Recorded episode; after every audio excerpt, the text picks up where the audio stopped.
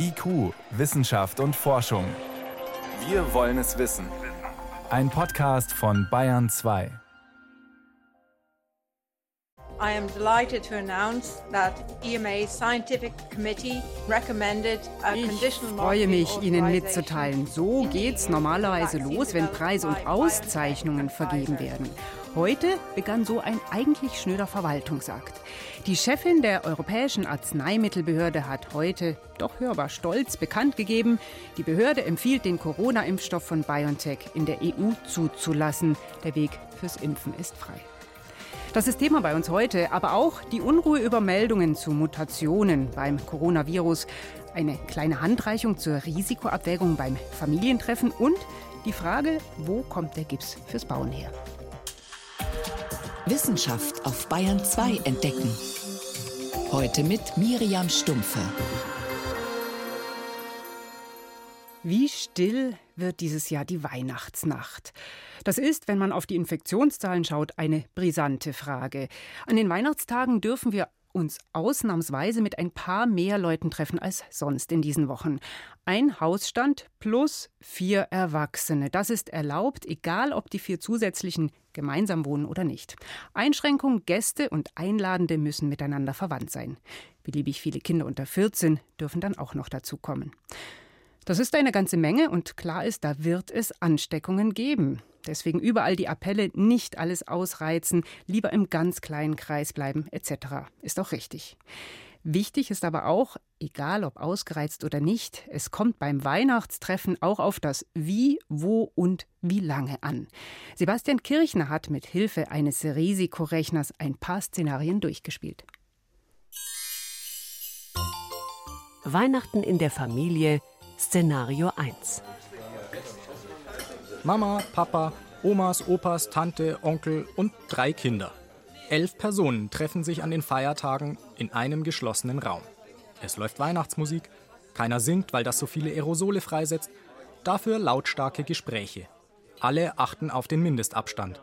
Beim Weihnachtsbraten sitzen alle am Tisch, niemand trägt Maske. Doch ein Familienmitglied ist hoch ansteckend, ohne es zu wissen. Ein Raum, 40 Quadratmeter Grundfläche, 2,4 Meter Raumhöhe, 1,5 Meter Abstand, das Fenster ist gekippt. Wie gefährlich ist es hier, sich mit dem Coronavirus anzustecken? Das Max-Planck-Institut für Chemie hat dafür einen Rechner entwickelt. Mit ihm lässt sich abschätzen, welche Faktoren wie stark das Risiko beeinflussen.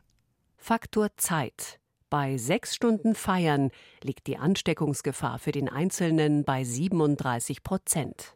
Je länger alle in diesem Raum sitzen, desto höher ist die Ansteckungsgefahr. Denn über Aerosole der infizierten Personen können sich Coronaviren im Raum verteilen. Wie sehr, hängt auch von den Bedingungen vor Ort ab, wie etwa der Raumgröße. In unserem Beispiel stecken sich nach sechs Stunden durchschnittlich vier Personen an. Wenn die Familie dagegen nur drei Stunden feiert, sinkt die Infektionsgefahr für den Einzelnen auf 21 Prozent. Allerdings die Wahrscheinlichkeit, dass sich überhaupt jemand anderes ansteckt, liegt bei fast 100 Prozent. Heißt, je kürzer die Feier, desto geringer das Risiko. Doch selbst wenn wir das wissen, fällt es uns schwer, uns selbst einzuschränken. Sami Egli weiß, warum das so ist. Er ist der leitende Psychologe am Max-Planck-Institut für Psychiatrie in München. Ich sehe die Zahlen, das macht mich betroffen, aber ich habe keine unmittelbaren persönlichen Auswirkungen davon. Und das ist schwierig für meine Verhaltenssteuerung. Unsere Beispielfamilie entscheidet sich dennoch, umzuplanen. Weihnachten in der Familie, Szenario 2. Tante, Onkel und Nichte kommen nur zum Essen und wollen Geschenke vorbeibringen. Das sagt der Infektionsrechner des Max-Planck-Instituts für Chemie. Faktor Lüften. Bei drei Stunden Feiern und gekippten Fenstern liegt die Ansteckungsgefahr für den Einzelnen bei 21 Prozent. Nur Fenster kippen reicht nicht. Besser ist, möglichst häufig die virenbelastete Raumluft mit Frischluft von draußen mischen. Regelmäßiges Stoßlüften kann nach Berechnung der Max-Planck-Forscher das Infektionsrisiko etwa um die Hälfte senken. Unsere Familie entscheidet daher, zweimal pro Stunde Stoß zu lüften. Das Ergebnis? Die Ansteckungsgefahr für den Einzelnen sinkt enorm, auf nur 5,4 Prozent. Ohne Lüften hätten sich drei Personen angesteckt, mit Lüften wäre es nur eine. Fazit: Richtiges Lüften hilft. Weihnachten in der Familie Szenario 3. Nicht essen, dafür Maske tragen. Das sagt die Risikoberechnung. Faktor Masken. Drei Stunden feiern und zweimal pro Stunde Stoßlüften ohne Masken, individuelles Infektionsrisiko 5,4 Prozent. Mit Masken schützen wir Mitmenschen vor unseren Aerosolen. Außerdem können Masken uns teilweise vor Tröpfcheninfektionen durch andere schützen. Ein weiterer möglicher Übertragungsweg. Wenn also die Familie nur drei Stunden feiert, dazu Stoßlüftet und alle dauerhaft Alltagsmasken tragen, sinkt laut Modellrechner die individuelle Ansteckungsgefahr auf 2,2 Prozent. Dass sich mindestens eine weitere Person ansteckt, kann dennoch nicht ausgeschlossen werden. Trotzdem ist klar, Masken verringern die Ansteckungsgefahr nochmal zusätzlich. Wirklich greifbar wird das Risiko deswegen aber auch nicht. Psychologe Sami Egli was ein bisschen fehlt und was es schwierig macht für uns, das anzupassen, sind so kurzfristige auch positive Konsequenzen. Das ist das eine. Also jetzt habe ich eine Maske getragen oder jetzt habe ich mich in sozialen Kontakt zurückgezogen und da habe ich kurzfristig nicht sofort was. Man kann sicher grundsätzlich sagen, je unmittelbarer, näher für mich die Auswirkungen spürbar sind, desto einen stärkeren Effekt hat das auf mein Verhalten, auf meine Verhaltenssteuerung. Die Auswirkungen in Szenario 3 sind immerhin sehr konkret denn für viele hat das wahrscheinlich nicht mehr viel mit Weihnachten zu tun. Fazit des Modellrechners: völlig risikolos mit der Familie drinnen feiern klappt nicht. Wer trotzdem mit möglichst wenig Risiko drinnen feiern will, der sollte mehrere Maßnahmen kombinieren. Aber vielleicht tut es dieses Jahr ja auch ein kleinerer Familienkreis oder ein schöner Spaziergang an der frischen Luft den Ansteckungsrechner, der das Risiko abschätzt. Den können Sie übrigens finden auf der Seite des Max-Planck-Instituts für Chemie Mainz. Und wer partout nicht alleine bleiben will an Weihnachten, der hat ein paar Möglichkeiten, das Ansteckungsrisiko zu senken.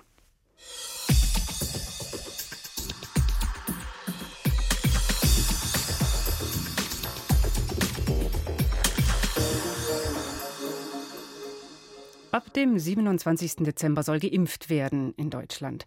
Heute hat die Europäische Arzneimittelbehörde EMA grünes Licht gegeben für den ersten Corona-Impfstoff in Deutschland und der EU. Gleichzeitig stehen schon andere Impfstoffkandidaten in den Startlöchern. Das heißt, das kleine Licht am Ende des Tunnels wird immer heller. Wobei gleichzeitig auch die Nachrichten aus Großbritannien ihre Schatten werfen. Dort kursiert eine Mutation des Coronavirus, die sagen, die, so sagen die Briten, deutlich ansteckender ist als bisher. Was heißt das alles? Über die Aussichten für die Corona-Impfungen konnte ich vor der Sendung mit Professor Peter Kremsner von der Universität Tübingen sprechen. Auch er forscht an Impfstoffen. Meine erste Frage: Kann es sein, dass der neue Impfstoff wegen einer Virusmutation nicht mehr wirkt? Also grundsätzlich kann man das nicht verneinen. Grundsätzlich ist das möglich, aber es ist sehr unwahrscheinlich, dass wirklich ein Virus oder ein Infektionserreger sich so verändert, dass ein wirksamer Impfstoff dann nicht mehr wirkt. Das ist eine außerordentliche Seltenheit. Da muss schon sehr, sehr, sehr viel mutiert werden, dass das dann gar nicht mehr klappt. Also ich bin da zuversichtlich, dass das weiterhin klappt. Gut, wenn wir jetzt darauf vertrauen, dass die Impfstoffe, die entwickelt werden, gerade wirksam sind. Wir haben jetzt eine erste Zulassung, wahrscheinlich für den Impfstoff von BioNTech. Am 6. Januar erwarten wir eine Empfehlung für den Impfstoff von Moderna. Das ist auch ein sogenannter RNA-Impfstoff. Haben die jetzt das Rennen gemacht? In der Europäischen Union schon.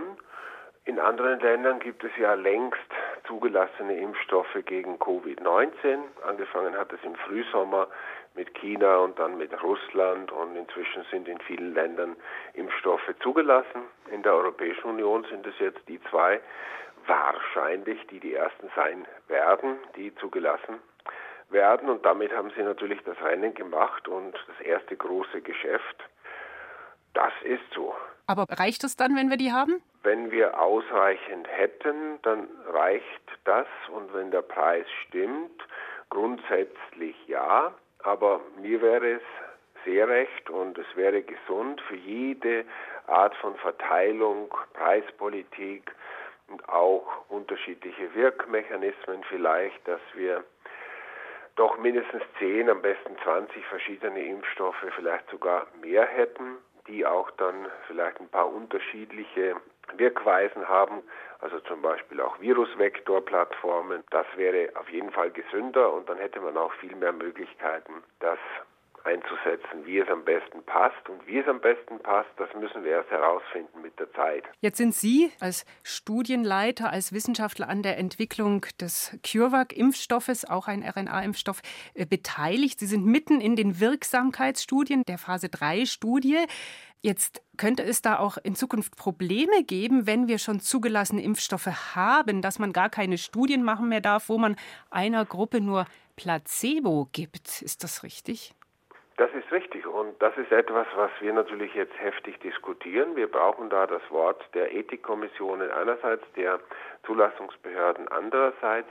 Ganz strikt gesehen ist es so, dass man keine Studie mehr starten darf und wie das mit laufenden Studien ist, das wird unterschiedlich ausgelegt, aber im Wesentlichen müsste man dann das Placebo weglassen. Das wird sicher ab Januar nicht so sein, weil es auch nicht ausreichend Impfstoff gibt und nicht alle geimpft werden etc. etc. Aber das wird so kommen und vielleicht waren wir die Letzten, eine der letzten, bestimmt vielleicht die letzten, die eine solche Phase 3 Wirksamkeitsstudie überhaupt starten können nach dem klassischen goldenen Prinzip dieser placebo-kontrollierten verblindeten Studie. Also, dass ich eine also, Gruppe habe mit Wirkstoff, eine ohne und niemand weiß, wer was bekommen hat. Genau, weder der Untersucher noch der Untersuchte. Und dann wird geschaut, wie viele eben äh, die Episoden von Covid-19 kriegen. Und dann kann man das, wie jetzt bei Moderna und bei BioNTech gezeigt und auch bei dem russischen Impfstoff und bei AstraZeneca dann Wirksamkeiten prüfen, wenigstens über eine gewisse Zeit. Das wird dann nicht mehr möglich sein. Und ja, ich hoffe, dass wir mit CureVac jetzt gerade noch in diesen äh, Top 10 mit dabei sind, wo auch Wirksamkeitsdaten vorliegen werden. Die anderen werden es sehr viel schwerer haben und es werden nicht 300 Impfstoffe, die jetzt in der Entwicklung sind, es zur Zulassung schaffen. Das ist schon klar. Wobei, Sie haben ja gesagt, eigentlich gibt es ein gesellschaftliches Interesse, möglichst, ja, Sie sagten 10 bis 20 verschiedene Impfstoffe zu haben. Das ist ja ein Dilemma. Kommt man da irgendwie raus? Ich denke schon, dass wir bis zu 20 Impfstoffen plus minus äh, haben werden. Weil es gibt andere Wege, Wirksamkeit zu überprüfen. Nein, in Wirklichkeit nicht.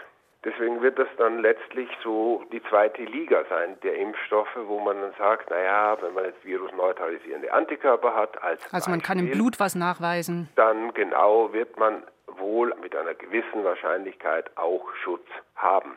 Aber das zu zeigen, wird nicht mehr funktionieren. Mhm. Thema Nebenwirkung noch, äh, wenn man aus der Wirksamkeitsstudie rauskommt. Wie sehr muss man denn damit Überraschungen rechnen? Es gab jetzt die ersten Meldungen über allergische Reaktionen bei den BioNTech zum Beispiel. Ja, bisher sieht es gut aus, dass eben die schweren Nebenwirkungen sehr begrenzt sind. Und das ist schon beruhigend. Und natürlich wird es schwerwiegende Nebenwirkungen geben, aber das gibt es bei jedem Impfstoff, auch bei den zugelassenen Impfstoffen, nur dürfen sie halt nicht häufig vorkommen. Aber so etwas wie jetzt beschrieben wurde bei dem BioNTech-Impfstoff, dass es zu anaphylaktischen Reaktionen kommen kann, das gibt es bei jedem zugelassenen Impfstoff auch. Und wir hoffen natürlich in einer Frequenz, die sehr niedrig ist. Und wenn das weniger als 1 zu 10 oder 100.000 ist, dann ist das in Ordnung. Das muss man in Kauf nehmen und man muss eben aufpassen, solche Reaktionen dann schnell in den Griff zu kriegen. Im Moment ist das sehr günstig. Das Problem ist eher dann, wenn man anfängt, die Leute nicht mehr nachzubeobachten, nicht mehr eine halbe Stunde da zu behalten und oder eine Stunde oder so und dann nach Hause schickt und das passiert dann im Bus oder in der Bahn oder dann schaut es natürlich schlechter aus. Vielen Dank. Das war Professor Peter Kremsner von der Universität Tübingen. Er ist als Studienleiter beteiligt an den Wirksamkeitsstudien zu einem weiteren Impfstoff CureVac, der auch in Deutschland entwickelt wird. Danke, dass Sie sich Zeit genommen haben. Ich bedanke mich. Bayern 2. Wissenschaft schnell erzählt. 20 nach 6 ist es und hier ins Studio gegenüber ist jetzt meine Kollegin Priska Straub mhm. gekommen mit aktuellen Meldungen. Ausflug in die Tierwelt ja. gibt's, ja. Es geht mit Delfinen los. Ja, da gibt es offenbar weltweit immer mehr auffällige Hautveränderungen. Es gibt erste mhm. Berichte darüber schon seit fünf Jahren. Manche sind auch schon älter. Einige Beispiele kommen auch von der deutschen Ostseeküste. Da geht es um kreisförmige Flecken um Exzeme. Die Delfine verhalten sich irgendwie auffällig, die springen viel, die schuppern sich zum Beispiel im Wasser an Pfählen. Man also denkt, die juckt's, oder? Genau, man oh. denkt, dass dieser Ausschlag möglicherweise jucken könnte.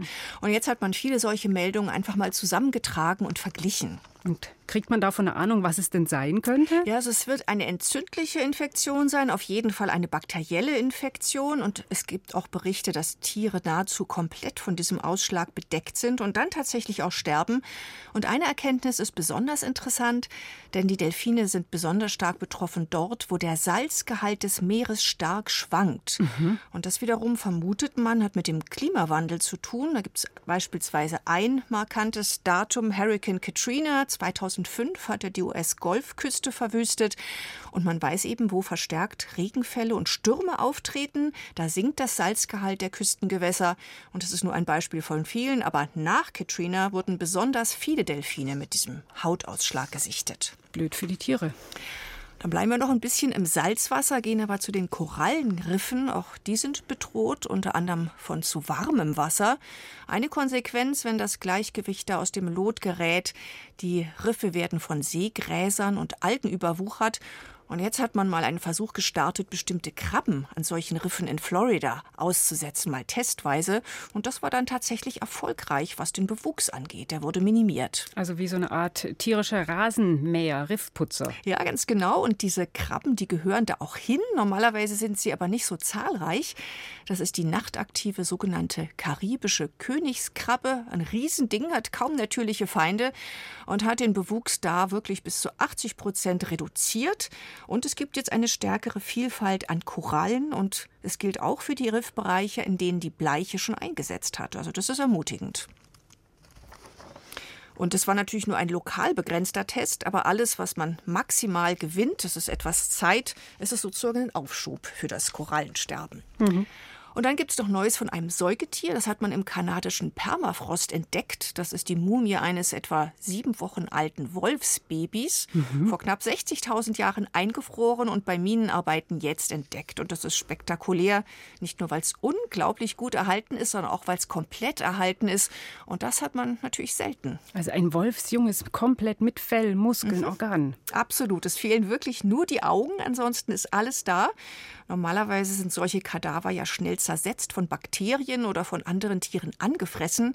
Aber es war offenbar so, das Jungtier ist im Bau verschüttet worden und war dadurch dann optimal geschützt. Jedenfalls konnte man sogar herausfinden, was der Kleine gerade gefressen hatte. Und es war jede Menge Lachs. Der wollte wahrscheinlich groß und stark werden ja. und hat nicht geklappt. Vielen Dank. Das war Priska Straub mit den Kurzmeldungen. IQ, Wissenschaft und Forschung. Wenn Sie mehr wissen wollen, Hintergründe zum Programm von IQ finden Sie unter bayern2.de. IQ, Wissenschaft und Forschung. Montag bis Freitag ab 18 Uhr.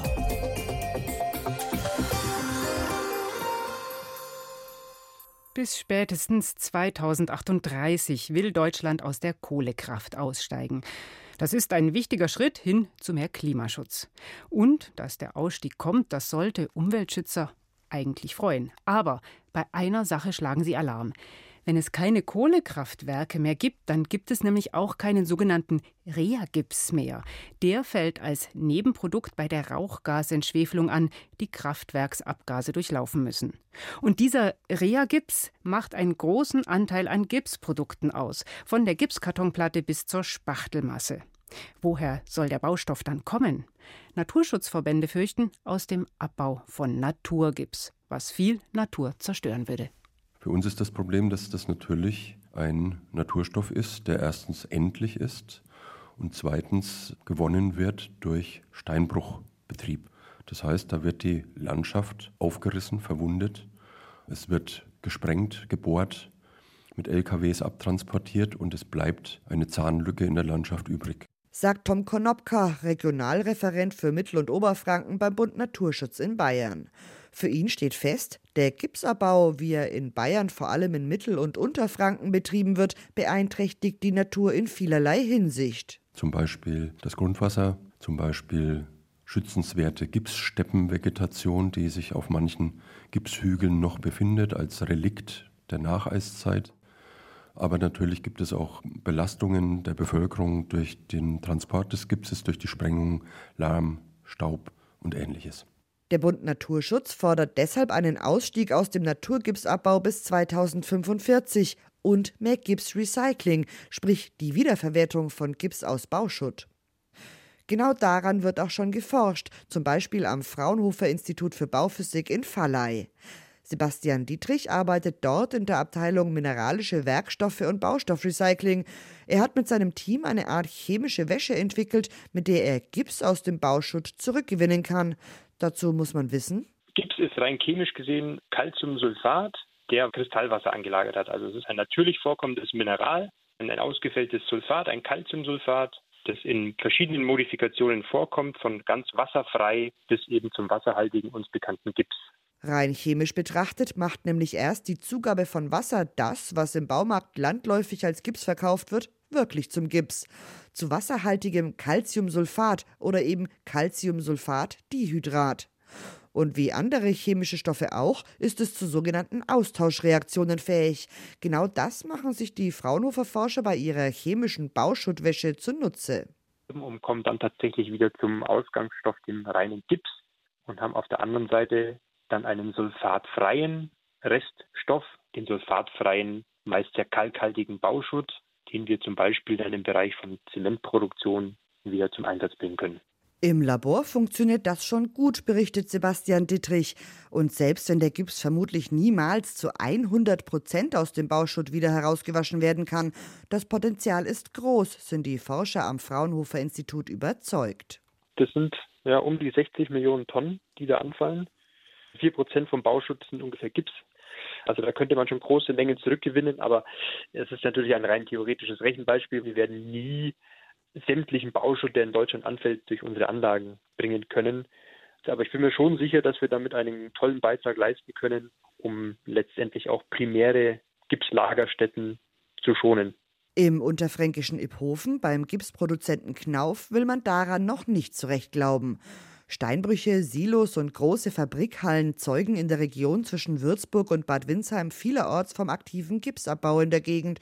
Und daran wird auch Recycling-Gips nichts ändern, sagt Matthias Reimann, als Geologe bei Knauf zuständig für die Rohstoffsicherung. Natürlich kümmern wir uns um Recycling. Natürlich wird geforscht an weiteren Recyclingmöglichkeiten. Wir müssen uns aber darum kümmern, Naturgips weiter abzubauen und zwar vermehrt und das in einer Weise, wie wir es auch schon seit 30 Jahren entwickelt haben, sagen wir mal umweltfreundlich. Denn auch das ist Reimann zufolge möglich, zum Beispiel indem Gips untertägig gewonnen wird, so wie Knauf es aktuell bei einem Projekt in Würzburg plant, oder indem der Abbau vorrangig auf weniger wertvollen Flächen stattfindet, auf denen sich dann sogenannte Sekundärbiotope bilden können, also neue Lebensräume für Tiere und Pflanzen. Da aber Baubranche und Produzenten Planungssicherheit brauchen, wird der Recycling-Gips den Rea-Gips genauso wenig ersetzen, wie einst der Rea-Gips den Naturgips ersetzt hat, sagt Reimann. Es wird so wenig Gips anfallen, dass die Menge nicht diskutierbar ist als ein Ersatz für Rauchgasgips. Und insofern kann man da Recycling-Gips als Substitut äh, schlechterdings eben nicht herbeireden. Es geht nicht. Ne? Damit Gipsrecycling überhaupt eine Chance hat, muss in Zukunft schon auf den Baustellen eine Art Mülltrennung Einzug halten. Denn je sortenreiner der Bauschutt bei den Aufbereitern ankommt, desto größer sind die Chancen, Gips und andere Rohstoffe wieder verwerten zu können. Abfall, wo es geht, vermeiden, dann wiederverwenden und erst zu allerletzt entsorgen, genau das schreibt übrigens auch das Kreislaufwirtschaftsgesetz vor. Bayern 2 Reporterin Inga Pflug war das über den Gipsabbau in Deutschland und seine Alternativen. Das war es in IQ Wissenschaft und Forschung. Im Studio war Miriam Stumpfe.